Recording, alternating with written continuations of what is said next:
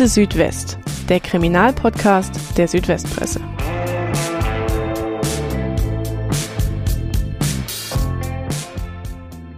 Der 23. Februar 1977 wird für den Bahnbeamten Johann K. zum tödlichen Aschermittwoch. Zuletzt wird der 57-Jährige gesehen, wie er mit einem jungen US-Soldaten die Kneipe Fessle in Neu-Ulm verlässt. Dann verschwindet er spurlos. Bis einen Monat später seine Leiche aus der Donau gezogen wird, mit aus der Hose hängendem Penis und zwölf Messerstichen in der Brust. Es ist ein Verbrechen, das fast 20 Jahre lang nicht aufgeklärt werden kann. Ein Cold Case, dessen Ermittlungen ins Schwulmilieu und in US-Kasernen führen. Und schließlich bis nach Oklahoma in die USA. Es ist auch die Geschichte eines Ermittlers, der hartnäckig über Jahre dranbleibt, sich bis zur Lösung des Puzzles durchkämpft, nie aufgibt, bis es vor Gericht zu einem überraschenden Finale kommt und ein düsteres Geheimnis aufgedeckt wird. Ihr hört Acke Südwest, den Kriminalpodcast der Südwestpresse. Mein Name ist Roland Müller und unser Gast heute ist mein Kollege Manuel Bogner. Hallo Manuel, schön, dass du da bist und dass es geklappt hat. Ja, hallo und danke für die Einladung. Manuel war früher Redakteur bei der Südwestpresse, arbeitet inzwischen aber in Berlin bei Zeit Online und kümmert sich dort auch schwerpunktmäßig um Crime und Gerichtsthemen. Also du bewegst dich quasi auch ein bisschen im Umfeld unserer berühmten großen Podcast-Verwandtschaft wenn man so möchte, äh, Zeitverbrechen. Stimmt es so? Das könnte man so sagen. Also Zeitverbrechen ist natürlich, würde ich jetzt sagen, wahrscheinlich so mit der bekannteste Kriminalpodcast in Deutschland und auf jeden Fall. Mit Sabine Rückert haben sie natürlich auch ähm, eine wahnsinnig erfahrene Reporterin, die selbst viele große Fälle erlebt hat und es spült auch tatsächlich viele neue Fälle rein. Also es melden sich viele Hörerinnen und Hörer und schildern Geschichten, denen man doch mal nachgehen soll. Und so kommen auch manche Geschichten tatsächlich dann in das Verbrechenmagazin. Und zu dir dann auch? Zu mir auch manchmal, ja. Also wir behalten dich ja jedenfalls im Auge, denn du bist ja immer wieder auch mal auf Jagd nach Geschichten im Südwesten, also in unserem Revier, wenn man so will.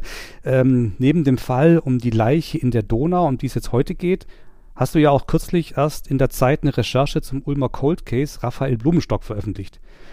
Den Mordfall hatten wir auch schon hier bei Acker Südwest, also gerne nachhören, liebe Hörerinnen und Hörer. Den Artikel verlinken wir auch in den Show Notes und wir kommen auch heute wahrscheinlich noch kurz drauf zu sprechen. Aus Gründen, wie man so schön sagt. Aber zuerst gehen wir mal wieder auf eine kleine Zeitreise in die 70er Jahre bis hin zu den 90er Jahren in Ulm und Neu-Ulm. Und Manuel ist dabei nicht unser einziger Lotse durch den Fall, denn wie gesagt, es gibt auch die Geschichte eines Ermittlers, ohne den wohl nie Licht ins Dunkel gekommen wäre. Wir sprechen von Wieland Pokorny, dem ehemaligen Leiter der Neu-Ulmer Kripo. Das ist auch der Held deiner Geschichte im Prinzip, oder? Genau, der Herr Pokorny ist jetzt seit einiger Zeit in Rente und hat diesen Fall durch akribischste Kleinarbeit und auch durch ein bisschen Zufall gelöst und ihm ist da sehr zu Hilfe gekommen, dass er halt wirklich gut Englisch spricht und einen engen Draht zu US-Ermittlern hatte, die dort in der Armee tätig waren. Aber ich denke, da werden wir wahrscheinlich später noch mal ein bisschen genauer drauf eingehen. Auf jeden Fall. Also Wieland Pokorny spielt also eben auch eine Hauptrolle in diesem Fall als Ermittler und unsere Kollegin Jasmin Nalbantoglu hat ihn auch für diesen Podcast interviewt. Ausschnitte aus diesem Interview, das machen wir zum ersten Mal, werden wir immer wieder mal an passenden Stellen einspielen als O-Ton des Ermittlers. Und das gesamte Interview gibt es dann demnächst als Bonusfolge zu hören. Wie gesagt, es ist ein Experiment, wir hoffen, es gefällt euch, aber wir fanden es so spannend, dass wir das mal so probieren wollten. Und jetzt steigen wir aber gleich ein in unseren heutigen Fall. Diese Folge wird von der Systemhaus Ulm GmbH präsentiert, eurem Partner für IT-Dienstleistungen, Applikationsentwicklung und Cybersicherheit. Viele von euch arbeiten zurzeit wahrscheinlich im Homeoffice. Aber habt ihr gewusst, dass die Arbeit in den eigenen vier Wänden zum Krimi werden kann? Im Netz sind wir vielen Gefahren ausgesetzt. Das stellt vor allem kleine und mittelständische Unternehmen vor neue Herausforderungen. Wie ihr die Remote-Arbeit richtig absichern könnt und euch gegen Cyberangriffe wehrt, verraten euch die IT-Experten von der Systemhaus Ulm GmbH. Beim Arbeiten von zu Hause nutzt ihr Netzwerke, die nicht vom Unternehmen kontrolliert werden. Deshalb ist es wichtig, die Leitung in die Firma und den Zugriff auf Unternehmensdaten möglichst sicher zu gestalten. Besonders häufig kommen Cyberattacken vor, bei denen Kriminelle gezielt versuchen, ihre Opfer zu täuschen. Zu Hause sind Mitarbeiter dafür oft anfälliger. Statt bei einem Verdacht geschulte Kolleginnen und Kollegen um Rat zu fragen, treffen Angestellte oft eigene Entscheidungen, im schlimmsten Fall die falschen. Wie ihr eure Arbeitsplätze zu Hause und in der Firma wirkungsvoll absichert, erfahrt ihr auf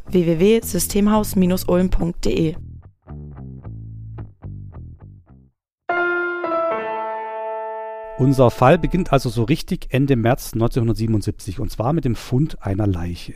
Das Opfer Johann K., 57 Jahre alt, wird am Rechen des Wasserkraftwerks Böfinger Halde aus der Donau gezogen. Und es ist nicht zu übersehen, er ist tatsächlich Opfer eines Verbrechens geworden. Genau, der Johann K. war vier Wochen unter Wasser. Also es war eine Wasserleiche, wie man das so nennt. Und die Spurensicherung hat relativ schnell gemerkt, dass ähm, der Opfer von der Gewalttat wurde. Er hatte Messerstich in der Brust. Und es war ein wichtiges Detail, das die Polizei aber zunächst mal nicht öffentlich gemacht hat. Und zwar hing sein Penis aus der Hose. Und das wird uns auf jeden Fall gleich nochmal näher beschäftigen. Genau, auch die Zahl der Messerstiche wird ja nicht immer, das ist alles Täterwissen, das berühmte Täterwissen, haben wir auch schon mal erklärt hier. Immer mal zwischen 10 und 15 angegeben, im Endeffekt waren es 12, wie sich später herausstellt. Also wir werden jetzt heute viel über Ermittlungen sprechen, über den Ermittler, über die Suche nach dem Täter und dessen Motive und das ist halt leider oft so bei uns im Crime-Podcast-Genre, dass das Opfer ein bisschen kurz kommt. Das hat aber auch Gründe, warum wir auf manche Sachen vielleicht nicht so genau eingehen. Aber lass uns einmal kurz über Johann K. reden, das Opfer, was wissen wir über ihn? Also sehr viel ist nicht bekannt über Johann K. Es gab Fotos von ihm in den Zeitungen von damals, also die Vermisstenmeldungen. Er war 57, Bahnbeamter, hat in der Gepäckabfertigung des Neumer Bahnhofs gearbeitet. Er war verheiratet, hatte vier Kinder und war aber in homosexuellen Kreisen unterwegs, wie die Ermittler das damals genannt haben. Und in dem Zusammenhang öfters wohl auch in Neuem in Kneipen abends unterwegs und hat ähm, ja, war auf der Suche nach Geschlechtspartnern. Genau, und als das dann rauskam, für die Familie war das natürlich sehr unangenehm, sozusagen, dass dieses Geheimnis gelüftet wurde. Und genau deswegen haben wir auch uns dann entschieden, hier natürlich nur den, den Nachnamen abgekürzt zu verwenden. In dem Fall. Ja, ich glaube, das ist mehr oder weniger fast alles, was über den Johann K. bekannt ist.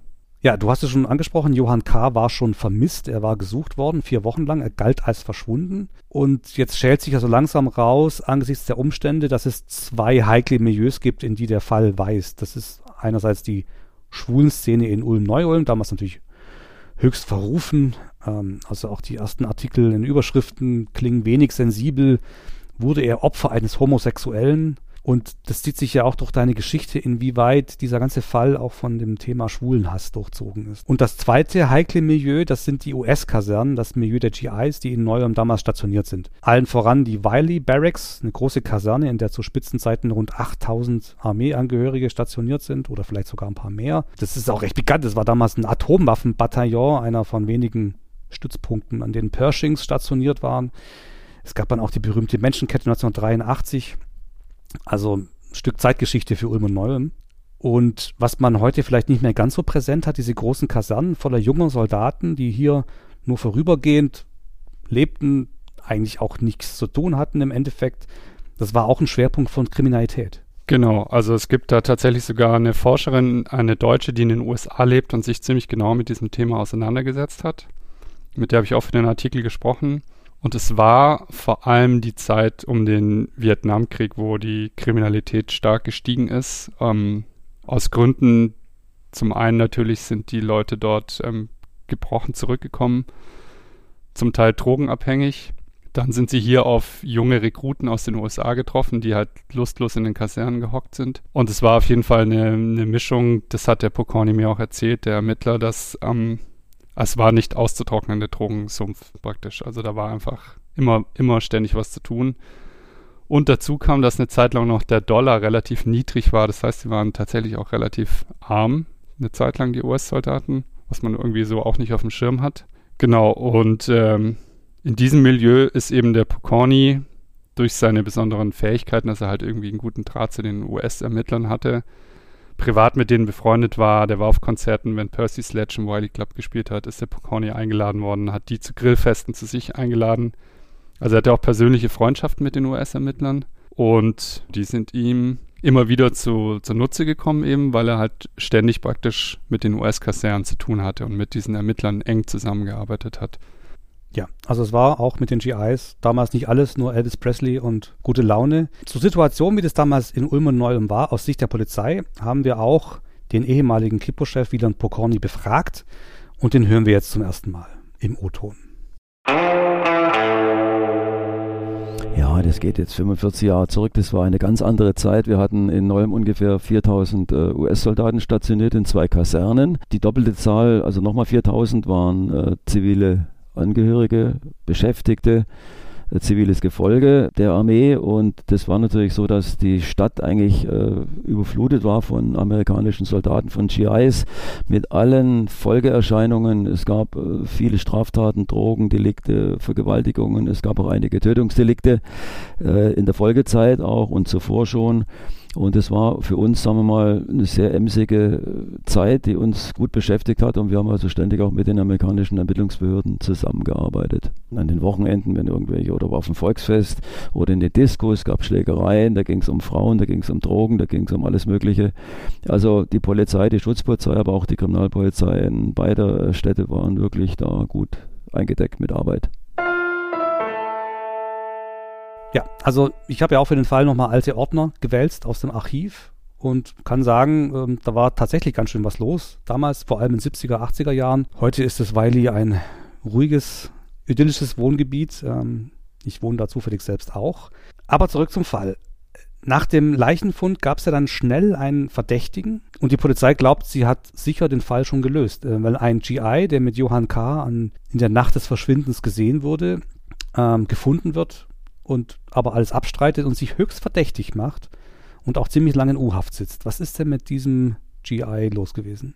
Genau, die Geschichte ist die, dass der gesehen wurde, wie er mit dem Johann K. das Fessle verlassen hat und ähm, dann bei Gegenüberstellungen halt zweifelsfrei identifiziert werden konnte. Der hat aber sich geweigert, irgendwas zu sagen und hat alles strikt abgestritten und hat sich dadurch eben dann erst recht noch verdächtig gemacht. Und ja, die Polizei war sich relativ sicher, dass sie den eigentlich den richtigen hatte, aber es gab kein Geständnis von ihm, es gab eben keine Tatwaffe, es gab keine Zeugen. Und erst nach mehreren Tagen hat er dann unter Tränen, wie der Pocorni erzählt hat, gestanden, dass er tatsächlich halt homosexuell ist und das wollte er um jeden Preis eben verbergen, gerade weil das eine US-Armee zu der damaligen Zeit eben wirklich ein hohes Risiko war, unehrenhaft entlassen zu werden. Ja, die mussten ihn dann laufen lassen, weil sie eben nichts hatten gegen ihn in der Hand. Und der Grund, dass er so lange geschwiegen hat, war eben, dass er seine Homosexualität verbergen wollte.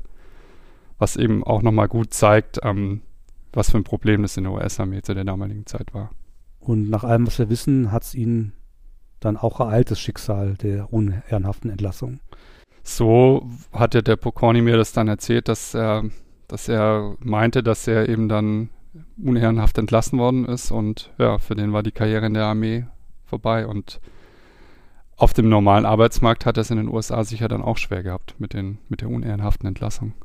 Genau, also wir fassen zusammen, es gibt eine Leiche, die Ermittlungen verlaufen im Sande, die Polizei steht dann ohne heiße Spur da. Im Schwulmilieu findet sich keine Spur, bei der US-Kaserne dann auch nicht mehr.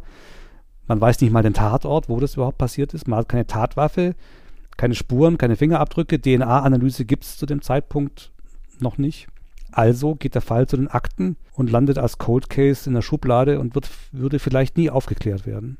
Ja, der, die Sonderkommission wurde aufgelöst und Ende 77 sind die Akten tatsächlich im Keller oder wo sonst auch immer verschwunden.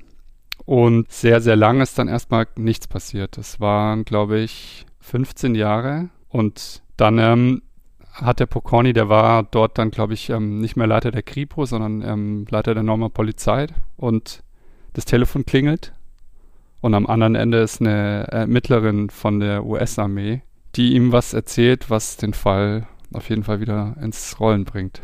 Wir hatten ja im Podcast schon öfter mit ungelösten Mordfällen, also Cold Cases zu tun. Raphael Blumstock haben wir schon erwähnt in Ulm.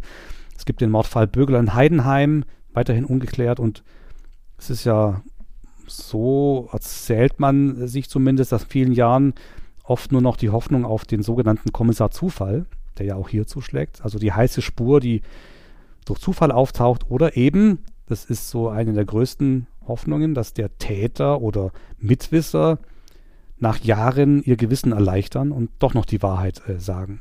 Also sich jemanden offenbaren. Und so ist es in diesem Fall auch. Es gibt tatsächlich einen Mitwisser. 15 Jahre nach der Tat kommen die Ermittlungen wieder in Gang. Was ist das für ein Anruf aus den USA? Also der Anruf aus den USA stammt von der Schwester eines ehemaligen Stubenkameradens des Täters. Und der Täter hat wohl in der Nacht in dieser emotionalen Ausnahmesituation wollte sich erleichtern und hat mehreren Leuten, die mit ihm halt eben die, ähm, die Stube geteilt haben, erzählt, was passiert ist und hat sie aber gebeten, bitte zu schweigen. Und diesen einen GI, der jetzt, der ist ein paar Jahre danach entlassen worden und dem ist es dann bei dieser Familienfeier in den USA wieder eingefallen, weil er mit seiner Schwester zusammensaß, haben sie irgendwie über die Zeit bei der Armee geredet. Und dann hatte ihr das erzählt, was da passiert ist. Und hat eben auch das Täterwissen, das hat ihm der der damalige Täter wohl gesagt, mit dem Penis außerhalb von der Hose. Das hat er ihm halt auch erzählt. Und die Ermittlerin hat dann später, weil sie es irgendwie nicht losgelassen hat, sich gedacht, ich rufe da mal an und schaue, ob da noch ein Fall offen ist. Und ruft eben Neuem an und erwischt zufälligerweise ausgerechnet den Pokorny, der sie natürlich sofort daran erinnert hat. Also sie hat gefragt, hey, habt ihr da noch einen offenen Fall mit einer Leiche in der Donau, Penis außerhalb der Hose, erstochen und der Pokorny wusste natürlich sofort, das ist unser Fall. Vielleicht einmal noch kurz, was erzählt er denn seinen Stubenkameraden ungefähr? Was ist denn die Geschichte, die jetzt 15 Jahre später durch den Anruf kolportiert wird? Äh, also was der, der Täter dem Stubenkamerad erzählt hat, ist, dass er, also er kommt praktisch aufgelöst abends in die Stube und sagt, hey, ich habe gerade einen, einen, Deutschen abgestochen, der mich angemacht hat. Und dann habe ich ähm, die Leiche in die Donau geworfen, das Messer hinterhergeschmissen und ja, das hat er ihm erzählt. Also Kommissar Zufall ist gleich mehrfach im Spiel. Es gibt ein Gespräch bei einer Familienfeier und man muss ja sagen, diese Schwester ist zufällig Beamtin bei der CID, also der United States Army Criminal Investigation Division. Also der Einheit, die sich genau um diese Themen kümmert, also GIs, die Verbrechen begehen. Und die schaltet und gibt das weiter und kommt dann auch noch zufällig ausgerechnet bei Pokorny raus der sofort weiß, das ist unser Fall. Der Pokorny hat natürlich, als er diese CID-Ermittlerin am Telefon hat, hat er relativ schnell gemerkt, also das Detail zum Beispiel, dass die Tatwaffe nicht auffindbar war, aber das Wichtigste war wohl tatsächlich, weil das hatten sie damals eben der Presse nicht mitgeteilt, es war nicht bekannt, dass eben der Penis außerhalb von der Hose, also der hing aus dem Hosenstall und das hat eben die CID-Ermittlerin von ihrem Bruder auch erfahren und dann war Pokorny klar, okay, das kann nur der Täter wissen. Wir haben unseren Mann. Aber wie finden wir ihn jetzt? genau. Wir haben jetzt also das Jahr 1992, es ist 15 Jahre nach der Tat und es gibt erstmal nur eine Bemerkung. Es wird ein Vorname genannt, an mehr kann sich der GI nicht erinnern, nämlich Charlie. So soll er geheißen haben. Und sonst gibt es eigentlich nichts. Ähm, und jetzt beginnt eben Wieland Pokorny zu ermitteln weitgehend allein, wie er uns im Interview sagt, also als One-Man-Soko.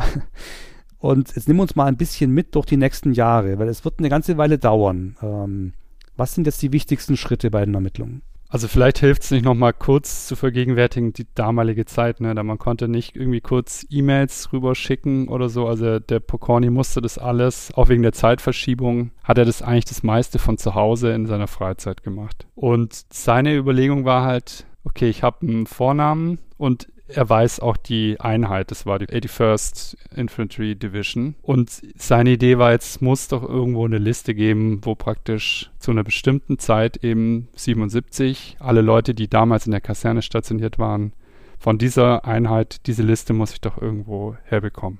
Und weil er eben diese guten Kontakte hatte zu den, ja, wie nennt man die, zu diesen Armeeermittlern, also sozusagen die Polizei in der Armee, da hatte die Luftwaffe eine eigene, aber auch die, die Streitkräfte, nimmt er zu denen Kontakt auf und bittet die halt mal nachzuschauen. Und er bittet die auch nochmal diesen, diesen Stubenkameraden vor Ort in den USA nochmal zu verhören. Auch das läuft. Und da fällt ihm dann zumindest mal noch der Nachname ein, also ein Spitzname. Der soll Smitty gewesen heißen. Das hat der Pokorny dann geschlussfolgert, es könnte Smith heißen, aber sicher war er sich nicht. Und ja, es kam relativ lang einfach nichts raus. Irgendwie konnte ihm niemand helfen. Man hat diese Liste nicht gefunden und er war eigentlich schon kurz davor aufzugeben, hat er mir erzählt. Und hat dann, bevor er in den Urlaub gefahren ist, mal nochmal in den Stuttgart-Kollegen, mit denen er öfter wegen Drogensachen von der US-Armee zu tun hatte, sein Leid geklagt und die haben gesagt, lass doch mal alles da, wir kümmern uns drum. Und als er tatsächlich dann aus dem Urlaub zurückkam, und das war nach dem Anruf schon mehr als ein Jahr vergangen, hat er dann diese Liste mit 226 Namen drauf. Und da stand auch an Charts Philip Smith. Also es gab doch irgendwo eine Datenbank, wo drin stand, wer wann in Neu Wiley war. Es gab eine Datenbank, die war aber allerdings irgendwie in Monterey, wo es nie erwartet hat, war die. Und für den Pokorny war aber klar, ich habe eine mittelgute Zeugenaussage von dem damaligen Stubenkameraden und ich habe den Namen, das wird nicht reichen. Also er war einfach, er war sich klar, irgendwie war sich im Klaren darüber, dass er noch mehr Zeugenaussagen braucht und hat dann noch weitere Stubenkameraden versucht und auch gefunden. Die waren dann mittlerweile irgendwo auf irgendwelchen Trawlern in der Südsee. Also es war, hat lange gedauert, bis er dann praktisch noch zwei weitere Zeugen hatte. Und die haben aber eigentlich auch mehr oder weniger die Geschichte bestätigt. Genau, und dann ist er damit zur Staatsanwaltschaft gegangen und wir haben einen Haftbefehl beantragt und ja, damit war es aber dann noch nicht zu Ende. Ja, also wir haben jetzt viele Jahre Ermittlungsarbeit sehr schnell äh, abgehandelt. Es gibt dann irgendwann diesen Haftbefehl und in unserem Interview schildert Pokorny ist diese Phase sehr genau. Da können wir mal, kann ich nur empfehlen, sich das anzuhören, wenn wir die nächsten Tage das ausspielen. Diese mühsame Puzzlearbeit, die nötig war, um diesen Täter zu finden, ist wirklich ein spannender Einblick in der Mittelarbeit. Da können wir jetzt nur kurz drauf eingehen. Aber mit dem Haftbefehl ist es noch nicht getan. Es liegt dann irgendwann noch ein Auslieferungsantrag da. Das muss dann über das Außenministerium gehen. Und Charles Smith, den es ja tatsächlich gibt, wehrt sich auch juristisch. Und dann gibt es noch ein bisschen Drama in den USA, das sich da abspielt. Genau, der Charles Smith wird, ähm, der ist mittlerweile bei der Post angestellt. Der wird dort festgenommen von den äh, von der Polizei, sitzt dann im Gefängnis und ähm, wehrt sich natürlich nach Kräften und so viel Geld, wie er halt am Anfang noch hat, gibt er aus für alle möglichen Anwälte, dass er eben nicht ausgeliefert wird. Also es gibt da wohl, steht in den damaligen Zeitungsartikeln, einen Anwalt, der irgendwie durch die Talkshows tingelt und dann über die deutsche Justiz herzieht. Irgendwann geht ihm aber das Geld aus und er hat praktisch nichts mehr, was er dieser Auslieferung entgegensetzen kann. Also die Papiere sind dann praktisch mehr oder weniger schon fast fertig und dann wird das Justizgebäude in Oklahoma durch eine Bombe zerstört, durch ein Attentat. Und es sterben nicht nur viele Menschen, auch die Akten und der Sachbearbeiter, die praktisch nötig gewesen wären, um den Smith auszuliefern, sind weg. Und es dauert dann nochmal ein Jahr praktisch, bis die Akten wieder neu ausgestellt werden. Und dann bekommt der Pokorny plötzlich relativ kurzfristig Bescheid, in den nächsten zwei Wochen kannst du rüberkommen und ihn abholen. Ja, also neben den mühsamen Ermittlungen kommt dann auch noch ein zeitgeschichtliches Desaster dazwischen, nämlich das verheerende Attentat von Oklahoma auf das FBI und Justizgebäude dort, bei dem 168 Menschen sterben und ja, wohl auch die Akten zu Charles Smith ähm, in Flammen aufgehen. Aber dann ist es irgendwann doch soweit. Im August 1996 äh, fliegt Pokorny mit dem Kollegen in die USA und begegnet dort dann tatsächlich Charles Smith, diesen Mann, den er so lange gesucht hat und den die Presse in Deutschland Oklahoma Smithy getauft hat. Was wissen wir über Charles Smith? Charles Smith ist mittlerweile 39 Jahre alt, er arbeitet bei der Post dort, ist verheiratet, hat vier Kinder und ähm, ja, kam mit relativ jungen Jahren zur Armee, ist dann mit äh, 17 nach Neuem verlegt worden in die Wiley-Kaserne und zum Zeitpunkt war 19 Jahre alt. Also jetzt praktisch 20 Jahre später holt Pokorny ihn ab aus diesem Gefängnis in Oklahoma und äh, tritt einem, wie er ihn beschreibt, sehr gefassten, kühlen, drahtigen Mann gegenüber, der schweigt. Also er sagt nichts. Pokorny ist extra in Holen gekommen, weil er gedacht hat, vielleicht kann er ihm auf dem Heimflug irgendwie was entlocken.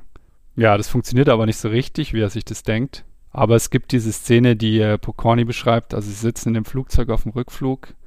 Der eine Beamte links, dann der Oklahoma Smithy sitzt in der Mitte mit Handschellen unter einem unter einer Decke oder unter einem unter einer Jacke, dass man nicht sieht praktisch, dass er gefesselt ist und der Pokorny sitzt neben ihm und dann sagt er zu ihm, der Pokorny, Charles, ich glaube, wir wissen beide, dass hier der richtige Mann im Flugzeug sitzt. Und er sagt aber nichts darauf, schweigt einfach nur. Und dann fragt er ihn, was halten Sie von Schwulen? Fragt der Smitty den Pokorny und Pokorny antwortet, ja, kein Problem mit denen und so weiter. Und der Oklahoma Smitty sagt aber, ja, aber ich habe ein Problem mit denen. Und für Pokorny war das zumindest ein Anhaltspunkt, aber ein Beweis oder ein Geständnis ist es natürlich erstmal nicht. Auch diese Begegnung mit dem Mann, den er so lange gesucht hat, hat uns Wieland Pokorny im Interview geschildert. Das hören wir uns jetzt noch an. groß, schlank, kalter Blick, sehr überlegt, äh, was er sagt, äh, sehr abweisend zunächst mal natürlich. Äh, Sie müssen sich vorstellen, die US-Gefängnisse, die können Sie nicht mit Deutschen vergleichen. Die haben also kein Tageslicht, da war also ein ganz anderthalb Jahr da unter künstlichem Licht eingesperrt und die Zustände sind hier dort schon einmal, also anders als bei uns, also deutlich heftiger. Und äh, ich habe deshalb auch äh, darauf bestanden, dass ich ihn selber abhole, weil ich äh, gehofft habe, äh, ich kriege ihn irgendwie zum Reden während des Fluges oder während der ganzen Prozedur. Der wurde uns dann übergeben, beziehungsweise ähm, unter Mithilfe der US Marshal Services. Die sind dann auch mitgeflogen von Oklahoma City nach Chicago. Das war ein Inlandsflug. Und erst als wir umgestiegen waren in den Linienflug äh, nach Frankfurt, dann haben sie uns dann verlassen. Wir haben ihn dann in die Mitte genommen. Er war mit Handschellen gefesselt, äh, ein Handtuch, ein Mantel drüber über die Hände, dass niemand gesehen hat. Und dann saß ich dann links von ihm. Wir haben dann viel gesprochen und ich habe ihm dann einen Satz mal gesagt, Charles, äh, ich glaube, wir beide wissen genau, dass der Richtige hier im Flieger sitzt. An den Satz kann ich mich erinnern, den habe ich ihm gesagt. Da hat nichts drauf gesagt. Er hat dann nur angefangen, mich zu fragen, wie ich zu Schwulen stehe. Und dann habe ich ihm das erklärt und er sagte, er hat eine andere Meinung, also er hasst Schwule. Da wusste ich aber die Hintergründe noch nicht. Das kam erst alles bei Gericht raus, warum er Schwule hasst und warum er auch so aggressiv reagiert hat, als der Bahnbeamte ihn da sexuell äh, angegangen ist. Ja, die ominösen Hintergründe, das düstere Geheimnis, das verraten wir gleich. Du hast ja Wieland Pokorny auch gut kennengelernt äh, im Laufe der Recherche ergibt sich ja auch im Interview, er ist so sehr nüchtern, neutral, aber er spricht auch von sportlichen Ehrgeiz, der ihn angetrieben hat bei diesen Ermittlungen. Und ich glaube, ohne ihn wäre der Fall tatsächlich ewig bei den Akten geblieben und wir könnten heute nicht drüber reden, oder? Da bin ich mir tatsächlich ziemlich sicher, dass es so wäre, weil der Pokorny, also erstmal, wie du sagst, hat er diesen sportlichen Ehrgeiz, der ihn getrieben hat, aber er hat eben halt auch die Kontakte, die man tatsächlich gebraucht hat. Also das ist insofern auch ein besonderer Fall, weil er praktisch eigentlich nur mit US-Behörden die ganze Zeit zu tun gehabt hat. Bei den Ermittlungen, also zumindest bei den richtigen Ermittlungen beim zweiten Mal, nachdem sie den Cold Case wieder aufgewärmt haben. Und man muss ja auch sagen, dass er das alles in seiner Freizeit gemacht hat, also viel davon zumindest. Er hätte das nicht machen müssen, aber es hat ihn, glaube ich, schon auch gewurmt, gerade am Anfang, wo er diese Liste nicht herbekommen hat, weil ohne diese Liste wäre er nie weitergekommen. Er hat sich einfach zu mir gesagt, es kann doch nicht sein, dass diese Liste einfach verschwindet im Nichts. Und insofern ist er schon sehr, sehr hartnäckiger Ermittler gewesen, aber ja, nüchtern trifft es auch ganz gut, wie du ihn beschreibst, würde ich sagen. Ja, also er erzählt uns im Interview auch, dass es noch weitere Versuche gab, den Smithy zum Reden zu bringen. Also er hat ihn auch im Gefängnis besucht aber Smithy schweigt. Ihm gegenüber zumindest. Und dann beginnt eben der Prozess gegen Charles Smith. Wegen Totschlags müssen wir einmal festhalten, also es wird nicht wegen Mordes angeklagt. Und das Verfahren beginnt am 10. März 1997 im bayerischen Memmingen. Es sind dann also schon über 20 Jahre vergangen seit der Tat am Aschermittwoch 1977. Und kleiner Einschub, Totschlag verjährt auch nach 20 Jahren. Und es sind auch fünf Jahre vergangen seit der neuen Spur mit dem Anruf aus der USA. Und es gab ja schon einige überraschende Wendungen in dem Fall. Und jetzt kommt noch eine weitere hinzu, denn direkt am ersten Tag legt Charles Smith dann doch ein umfassendes Geständnis ab. Was erzählt er uns? Man sollte vielleicht noch kurz dazu sagen, dass er vor der Jugendkammer, ne, ähm, ja. der Prozess stattfindet, weil er eben zum Tatzeitpunkt 19 Jahre alt war. Der Smith packt dann tatsächlich aus. Und zwar hat er das erst gegenüber einem psychiatrischen Sachverständigen gemacht. Er wiederholt dieses Geständnis im Gerichtssaal. Und ja, er gesteht die Tat erstmal.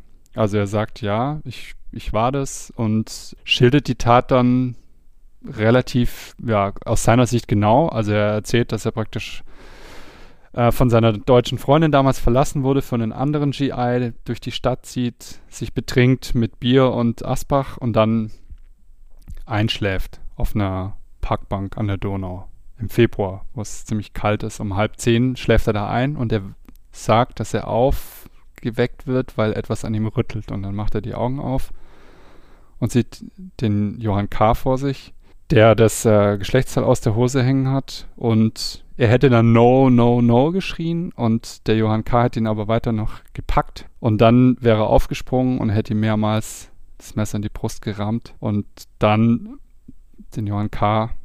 in die Donau gerollt und das Messer hinterhergeschmissen. Also die Tat gesteht er erstmal. Der Richter fragt ihn dann natürlich, hätte es jetzt nicht eine andere Möglichkeit gegeben. Also wenn man angemacht wird, muss man natürlich jetzt nicht unbedingt sofort jemanden das Messer an die Brust rammen. Und dann kommt praktisch nochmal sozusagen eine weitere Enthüllung.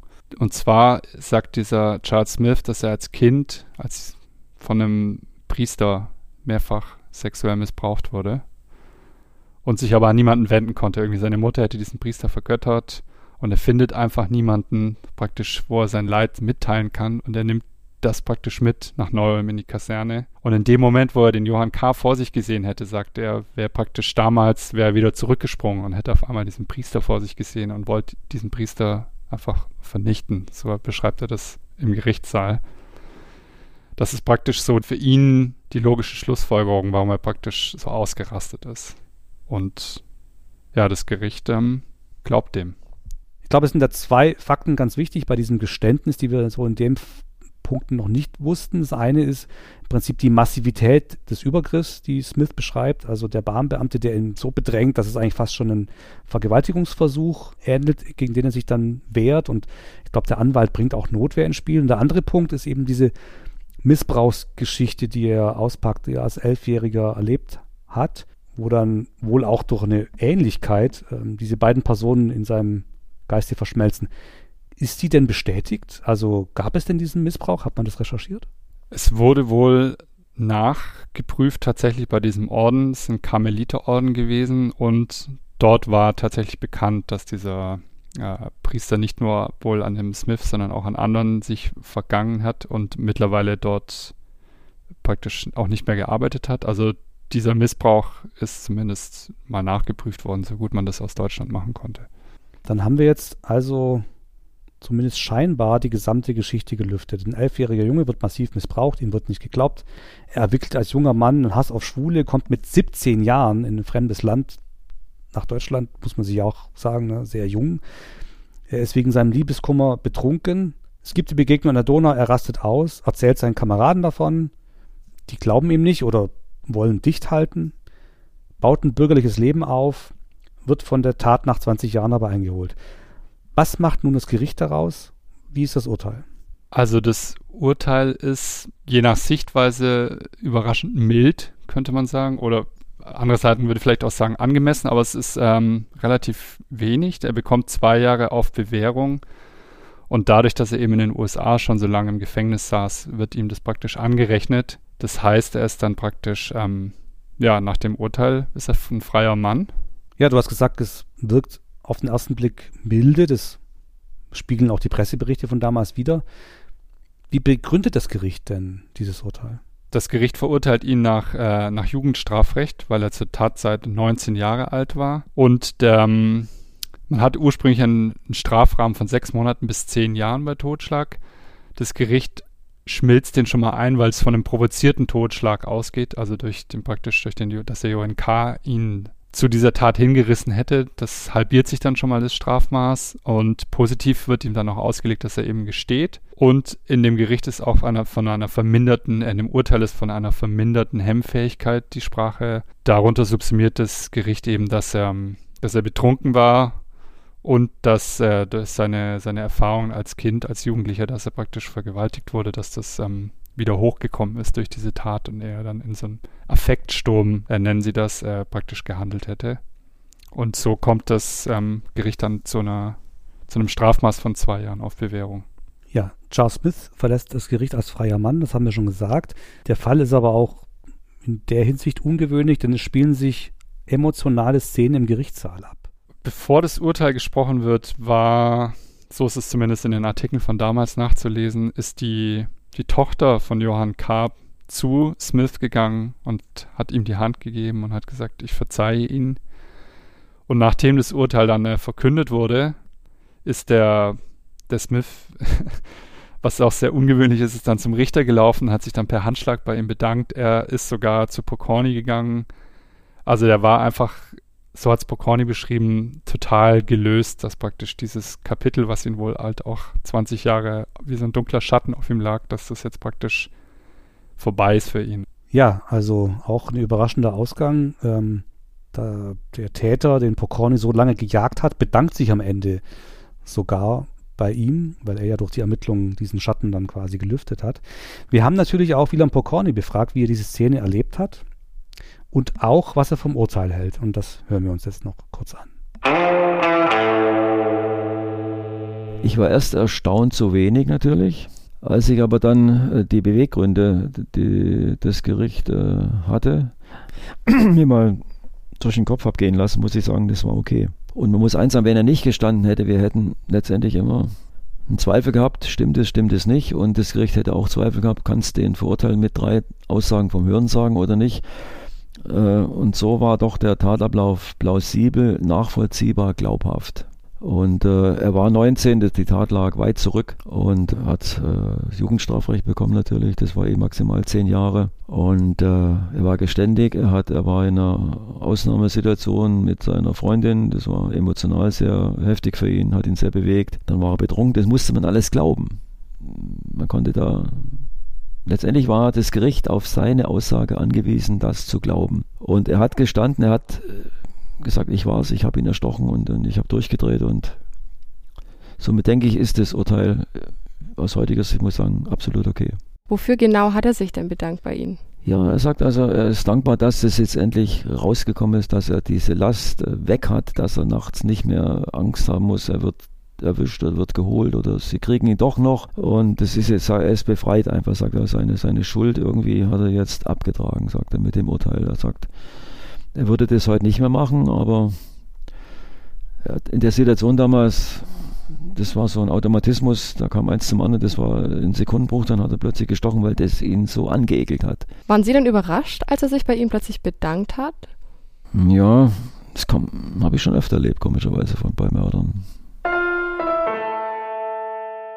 So, so viel also von Wieland Pokorny. Wie gesagt, das komplette Interview kommt dann demnächst als Bonusfolge. Manuel, wir sind jetzt am Ende des Falls. Aber ich habe noch ein paar Probleme damit, wenn ich ehrlich bin. Was denkst du denn so darüber als Fazit? Haben wir jetzt die Wahrheit wirklich in der Hand? Also wir haben halt einen Teil der Wahrheit in der Hand, und zwar den Teil, den Charles Smith dem Gericht erzählt hat und dem Sachverständigen. Ob das wirklich die Wahrheit ist, kann man natürlich nie rausfinden. Also es ist, wie massiv dieser Über Übergriff praktisch war, den der Johann K. auf den Charles Smith ähm, gemacht hat. Da haben wir nur die Version von Charles Smith. Und ich meine, er ist ein 19-jähriger, kräftiger junger Mann. Er hätte tatsächlich andere Möglichkeiten gehabt, diesen Konflikt oder diesen Übergriff zu lösen. Das Gericht, so liest sich aus dem Urteil heraus und auch ähm, aus den Zitaten, die der, der Richter damals geäußert hat, war schon sehr auf Seite des Charles Smith, muss man sagen. Genau, das ist nämlich auch das Problem, das ich damit habe, dass eigentlich alles, was wir über den Fall wissen, nur auf der Version von Smith beruht. Und da stellt sich eben die Frage tatsächlich, war dieser Übergriff wirklich so massiv, wie er es beschreibt? Und stimmt seine Geschichte denn wirklich so in den Details? Ich meine, wer legt sich denn im Februar bei drei Grad zum Schlafen auf eine Parkbank? Was mich dann eben auch stört, ist die Wortwahl, die der Richter ähm, sich zu eigen macht. Und wie schwer diese angebliche Tat des Opfers von Johann K. im Urteil dann auch bewertet wird. Der, wird. der Richter wird zitiert in der Presse. Die homosexuelle Attacke vom Donauufer war unverschämt und drastisch. Die rasende Wut des Angeklagten sei durchaus nachvollziehbar und die groteske Szene gemahnt mich an die 120 Tage von Sodom. Und damit meinte er den Übergriff, den Johann K. begangen haben soll, für den es aber gar keinen Beweis gibt. Es gibt nur die Geschichte von Charles Smith. Und da, da kommt bei mir schon so ein Störgefühl auf, ob nicht auch das Gericht mit dieser Wortwahl ein Opfer von Schwulenhass auch nochmal zum Täter macht.